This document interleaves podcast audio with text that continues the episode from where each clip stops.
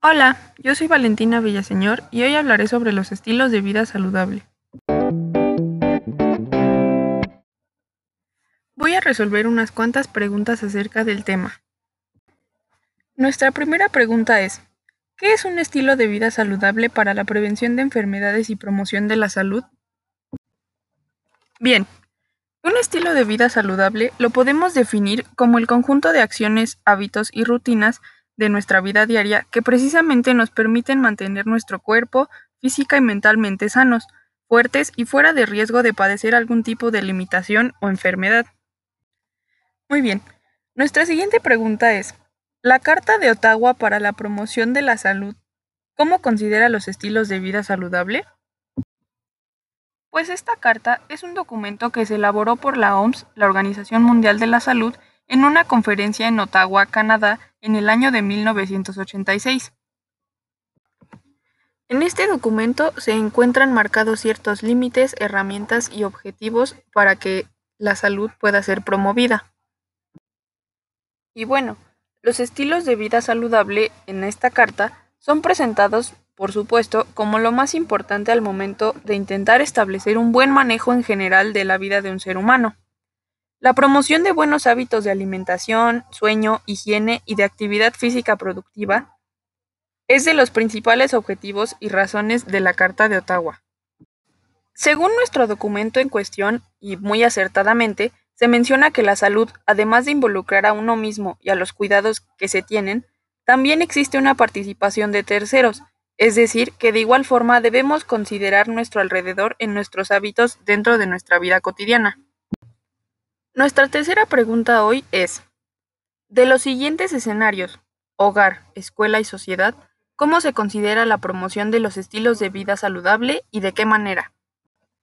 Comenzando con el hogar, principalmente debemos fomentar una buena alimentación consumiendo productos y alimentos nutritivos que no generen daños a nuestro organismo. También hay que instituir la actividad física como algo necesario para el bienestar, ya sea familiar como individual. Otro aspecto importante a considerar es el establecimiento de horarios para el uso moderado de aparatos electrónicos como la televisión, celulares, iPads, etc., para el cuidado de nuestro cuerpo y para el ahorro de electricidad. En nuestro siguiente escenario, es decir, la escuela, pues podemos decir que debe existir cooperación por parte de toda la comunidad para poder lograr una buena promoción de la salud.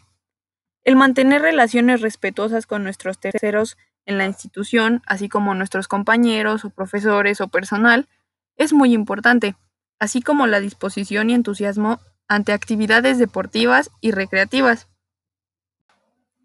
Otro aspecto importante a considerar en este escenario sería el consumo de alimentos y productos saludables y suficientes, así como la responsabilidad que debe adquirir una institución de proporcionárselos a los alumnos.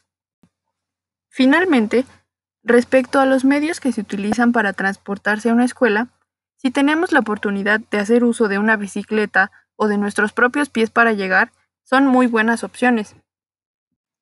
En nuestro tercer escenario, es decir, en la sociedad, debemos tratar de mitigar lo más posible la venta y consumo de productos basura o chatarra, y promover mucho más una iniciativa para una mejor nutrición de los ciudadanos.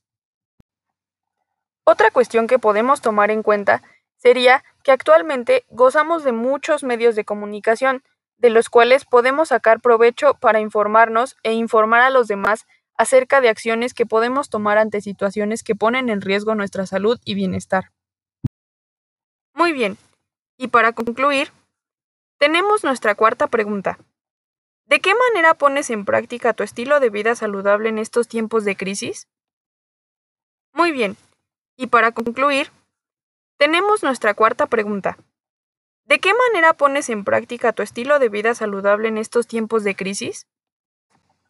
Pues bueno, a pesar de no ser lo más fácil, en estos tiempos lo único que podemos hacer y que he hecho es cuidarnos y seguir indicaciones ante esta emergencia sanitaria.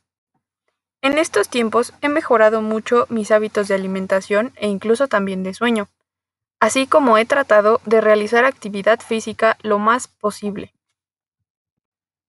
También puedo tomarme el tiempo de analizar mucho mejor mi comportamiento y mejorar aspectos que realmente me hacen falta. Puedo decir que si realmente nos dedicamos a intentarlo, podemos mejorar muchas cosas en estos tiempos y no ver todo tan negativo. Y eso sería todo de mi parte por el día de hoy. Así que gracias por su atención y hasta pronto.